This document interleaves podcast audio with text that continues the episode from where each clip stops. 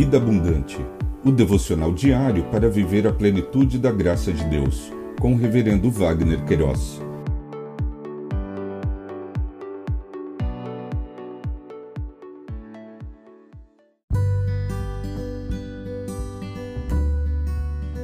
Olá! É um privilégio compartilhar a palavra de Deus. O nosso tema hoje é Abraão invocou o Deus eterno.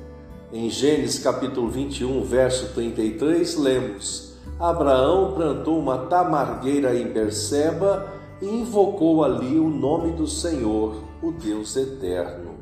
Invocação, conforme o dicionário online de português disse, invocação, ato de chamar em auxílio, em socorro.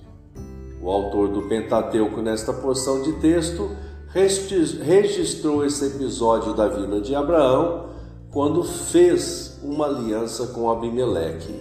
Neste contexto, Abimeleque, o comandante do seu exército, Ficol, reconheceram que Abraão tinha sobre ele a bênção do Deus eterno, o El Olã. Disseram: Deus está com você em tudo que você faz.